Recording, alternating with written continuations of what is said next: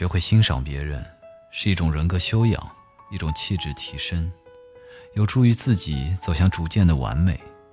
会欣赏别人，才能知道自己的不足，才能知道山外有山，人外有人。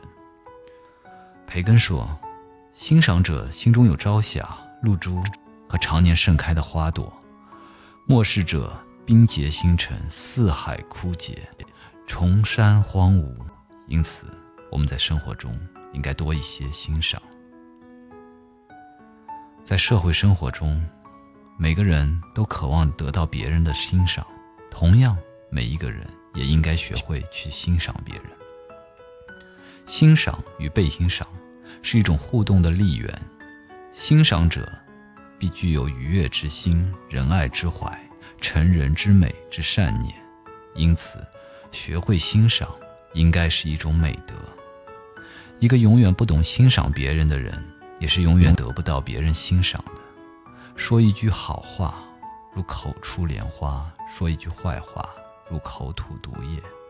山的沉稳在于厚重，水的活泼在于幽深。嫉妒是无能的表现，超越是力量的显示。人生不是索取的枯井。而是赐予的喷泉。为人处事，舍与得二字一定要好好掂量，努力把握。真诚的为别人的成绩、进步、荣誉喝彩，是一种胸襟，是一种气度。